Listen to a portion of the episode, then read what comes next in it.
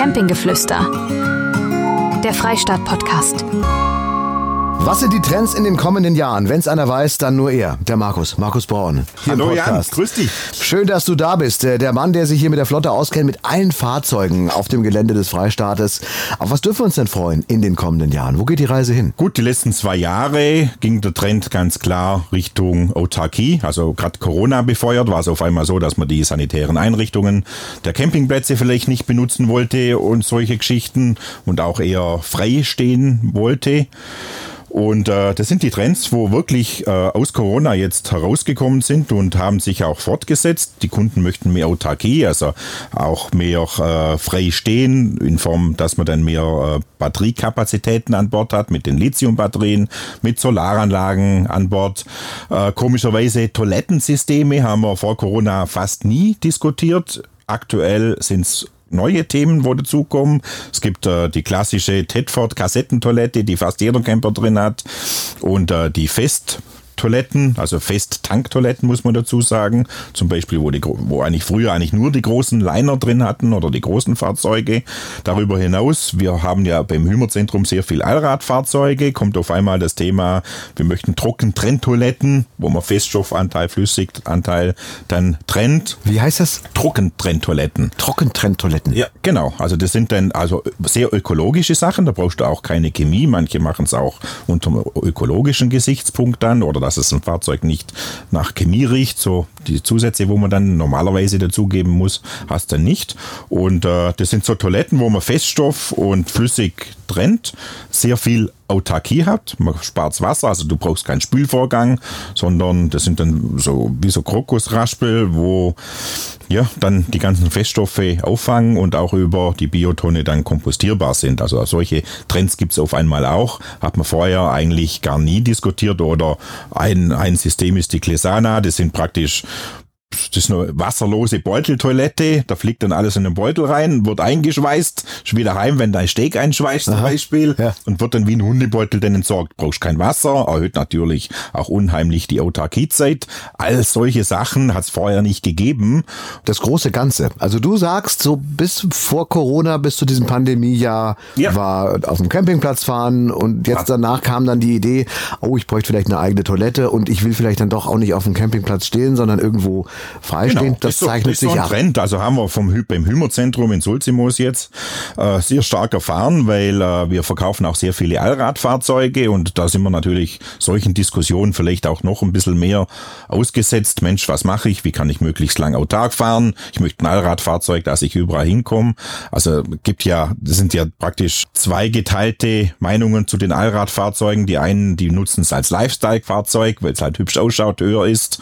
Und die anderen, die nutzen es richtig. Also da haben wir echt schon richtig schöne Bilder von Kunden bekommen, wo dann durch Albanien im Gebirge irgendwo fahren, Island, die innerisländischen Straßen auch benutzen, Wasserdurchfahrten machen. Also gibt schon verrückte Geschichten. Oder Panamericana machen manche. Erst kürzlich haben wir ein Bild aus Kanada bekommen vom MLT-Kunden. Also es gibt auch die Zielgruppe, die es dann auch richtig nutzt. Aber das gab es vorher gar nicht. Nicht so in der Häufigkeit, das gab es auch, aber jetzt seit den letzten zwei Jahren eigentlich sehr stark befeuert, muss man auch dazu sagen. Allrad macht dann auch nur dann Sinn, wenn du jetzt im Gebirge bist oder im Gelände. Vergleichbar, wenn man jetzt einen großen SUV sieht, eine Mercedes G-Klasse in der Stadt in München oder du siehst den halt irgendwo in Tirol in den Bergen, da wo er eigentlich hingehört. Also wenn wir jetzt künftig solche Allradveranstaltungen sehen, irgendwo auf dem Campingplatz in, Mitteldeutschland, ist ja am Ende ein Schmarrn, oder? Also so ja, ein Show auch nicht. Also wenn ich jetzt ganz normal ausschließlich nur auf Campingplätze und Stellplätze dabei bin oder drauf fahre, braucht man es nicht unbedingt.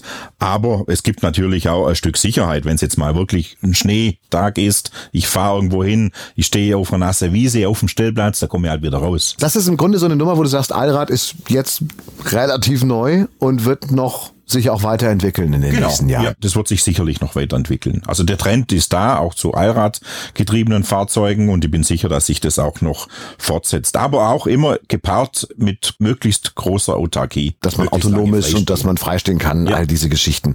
Ein Wort zur Technologie jetzt im Detail. Du hast das vorhin so ein bisschen angesprochen. Die Toilettenbeutel, dass sich das selbst verschweißt und so weiter. Da ja. sind wir ja schon so fast ein bisschen in der Richtung Raumfahrt angekommen, was die Technologie angeht, oder? Ja, die ganzen Fahrzeugen, also das jetzt, das ist jetzt nur ein kleiner Teil, aber jetzt gerade die Hümerfahrzeuge, die sind mittlerweile alle vernetzt.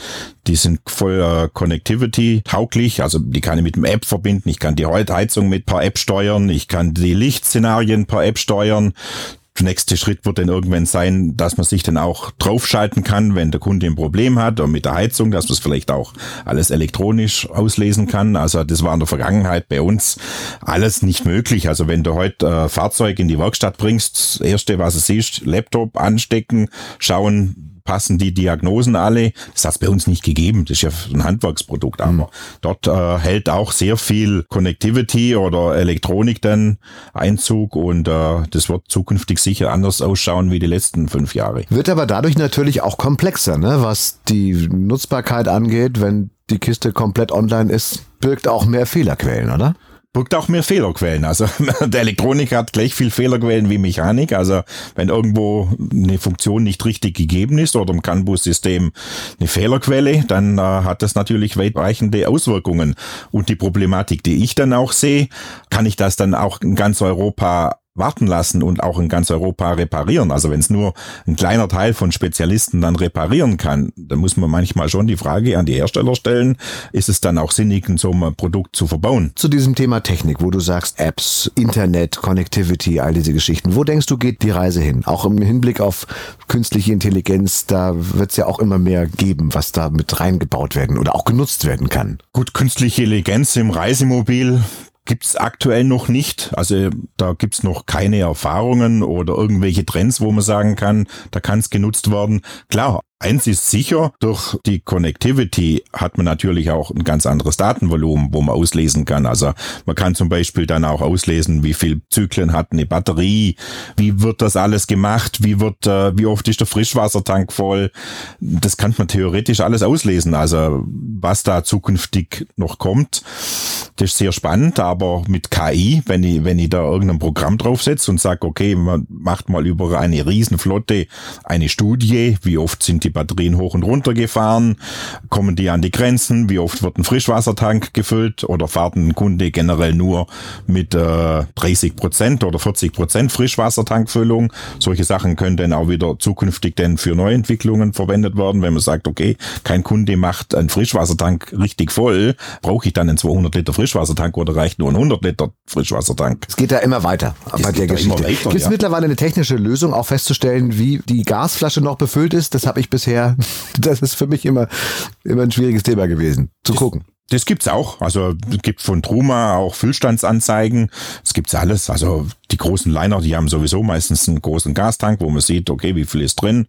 Oder auch von den Gasflaschen gibt's genauso. Siehst du, weil da bin ich immer einen ganz anderen Weg gegangen. Ich habe dann immer mit heißem Wasser und kaltem Wasser mal versucht, dann da zu gucken und so weiter. Ganz schwierig.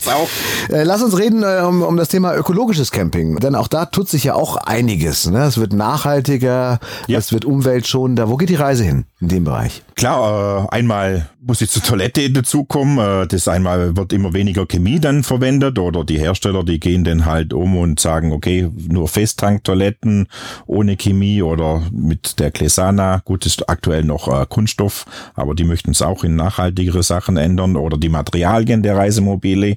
Die sind äh, auch zum Teil von recyceltem Kunststoff. Also gerade wenn man so eine Badtüre hat, ist eigentlich egal, ob es jetzt neuer Kunststoff oder recycelter Kunststoff ist. Auch da gehen die Hersteller immer mehr in äh, nachhaltige Sachen rein, wo man dann auch wieder recyceln kann oder den Kreislauf, der Kreislauf dann einfach auch gewahrt ist. Wo es wahrscheinlich auch am Ende dann ein bisschen leichter wird. Da schaut man immer, hat man irgendwo Materialien, wo extrem leicht sind. Man extrem leicht ist oft auch äh, teurer. Das ist vielleicht in der Haptik sieht man es nicht so, aber Leichtbaumaterialien sind extrem teurer wie eine normale Holzplatte. Also wenn ich da eine Platte nehme oder die Tischplatte hier, äh, wenn man die in Wabenform macht, ist natürlich viel aufwendiger zu produzieren, wie wenn ich eine Holzplatte rausschneide. Muss man dazu sagen, dass wir jetzt diesen Podcast gerade in einem Reisemobil aufzeichnen. Du wirst, kannst mir auch sagen, welcher das ist, oder wo wir gerade drin wir sind. Wir sitzen im Hümer BMLI 87. Das Übrigens. steht auch nirgends. Das siehst, wo hast du das jetzt äh, so schnell festgestellt? Das weiß ich auswendig. Also so tief bin ich dann schon drin in dem Produktbau rein. Wie gesagt, ich habe ja selber auch lange den Hümer BMLI 880 gehabt. Das ist der große Bruder von dem. Ein sehr schönes Fahrzeug mit den modernen hellen Möbeln Also wir könnten dich auch mal irgendwie zu wetten, dass du könntest das auch an der Haptik erkennen, wo wir jetzt gerade in welchem Fahrzeug wir sind, oder? Genau. Das kriegt er hin, der Markus. Am Schließen der Klappen. an den Geräuschen. Was ich beobachtet habe jetzt auch auf Campingplätzen oder generell Reisemobile, wenn man so durch die Gegend fährt, die Anzahl ist höher geworden.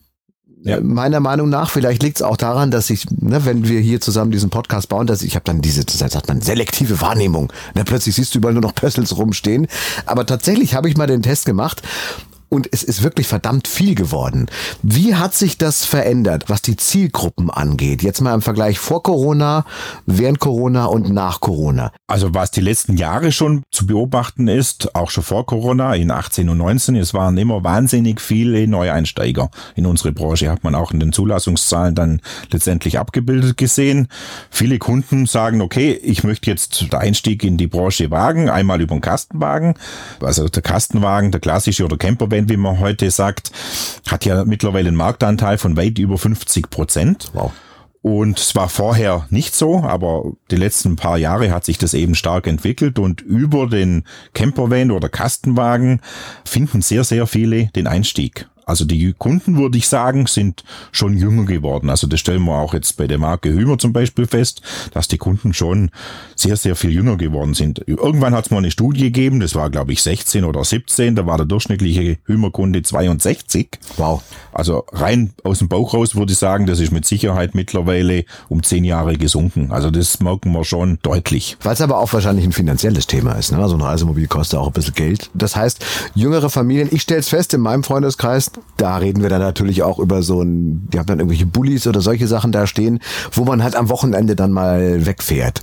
Und du sagst also, das startet mit dem Kastenwagen, mit dem kleineren und dann geht's ein bisschen höher in die in den Luxusbereich. Genau. Ich bin überzeugt, gerade äh, der Einstieg im Kastenwagen, weil die, wenn wir heute die attraktive Pösselfahrzeuge zum Beispiel nehmen, die starten irgendwo auch sogar jetzt nach den gestiegenen Preisen immer noch bei 51.900, glaube ich, das Plus-Modell aktuell. Da kannst du dann schon überlegen, okay, kaufe ich jetzt einen Zweit-PKW für 30.000 oder steige ich gleich ein und schaffe den Zweit-PKW ab und kaufe so einen kleinen Kastenwagen. Und da bist ja auch, das ist ja alles voll nutzbar. Da ist ein richtiges Bett drin, Kühlschrank, Heizung. Das ist ja letztendlich der gleiche Nutzen wie ein Riesenreisemobil. Und das lässt sich natürlich auch unendlich aufbohren. Lass uns sprechen über die Zukunft zum Thema Luxuscamping. Ist das ein genereller Trend oder ist das nur so ein Teil Teilbereich, wo du sagst, auch mit hochexklusiven Stellplätzen. Wie ist da die Entwicklung zu sehen?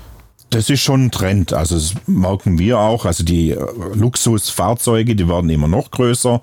Die meisten haben mittlerweile auch einen PKW, so einen kleinen Fiat 500 oder Mini hinten drin stehen. Aber auch die Campingplätze haben sich darauf eingestellt. Also es gibt bei den großen drei, vier, fünf Sterne Campingplätzen eigentlich immer große Stellplätze, dann mit 120 Quadratmeter oder zum Teil noch mehr, wo die Fahrzeuge draufstehen können. Das war früher jetzt weniger so.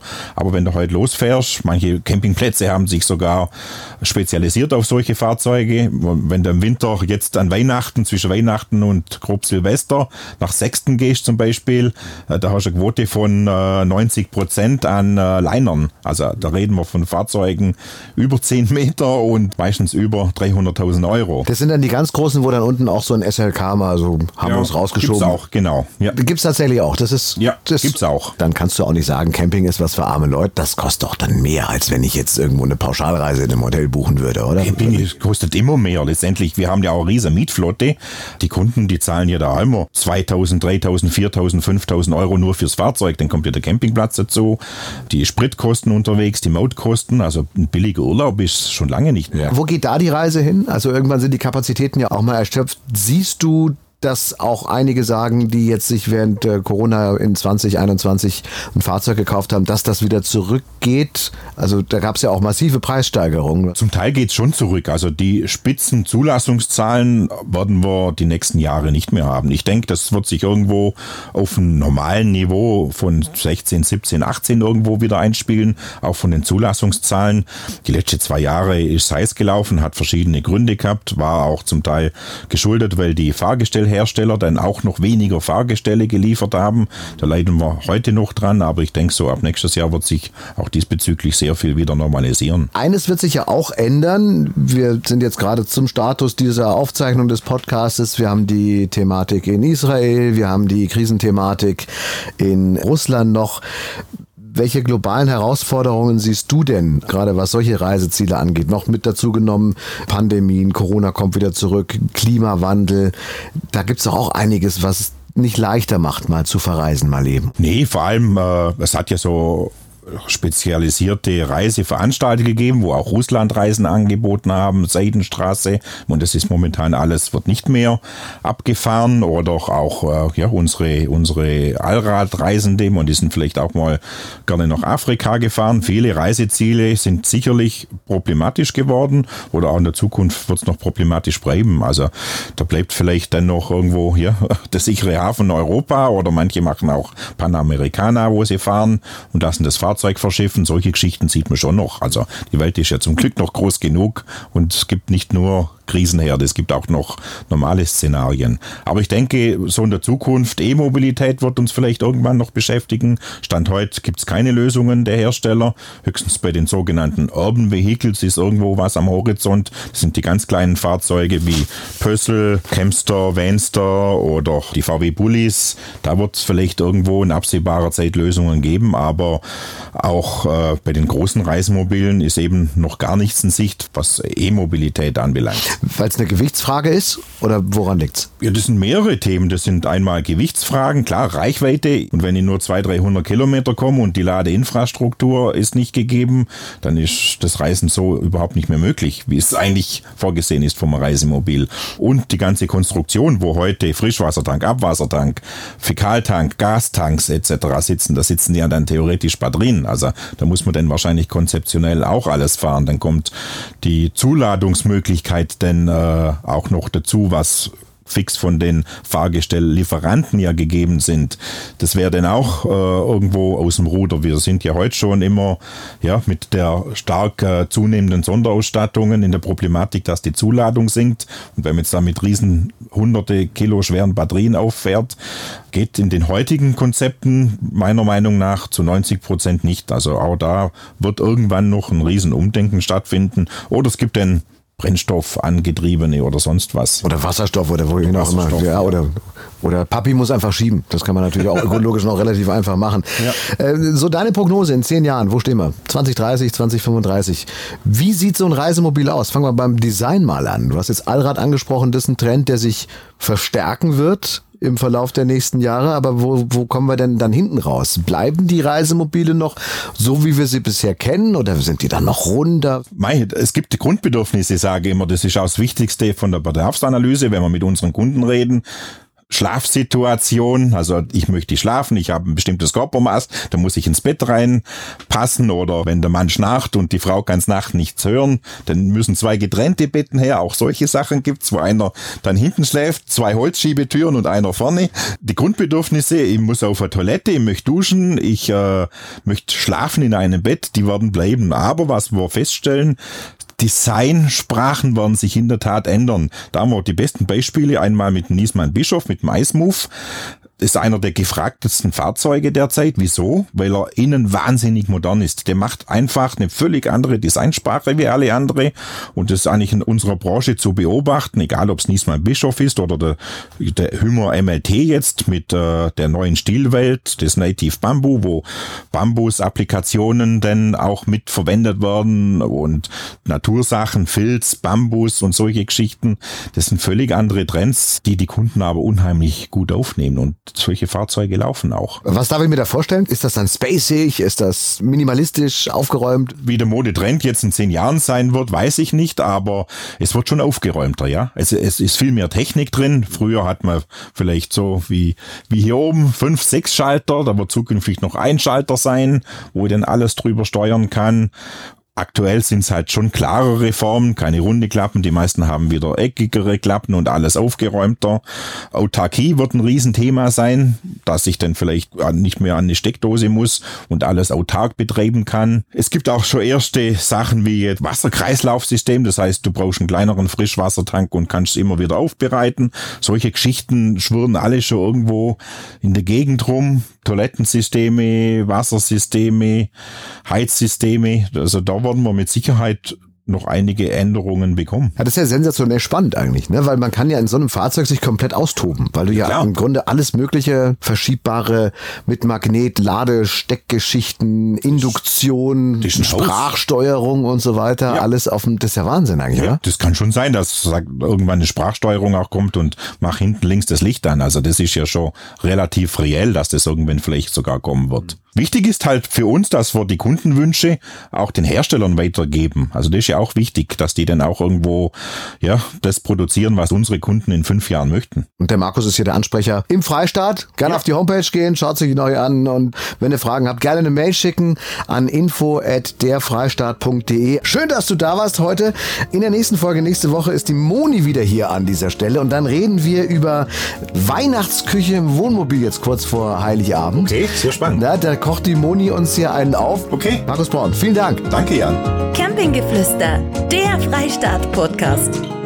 Mehr Infos auf derfreistaat.de.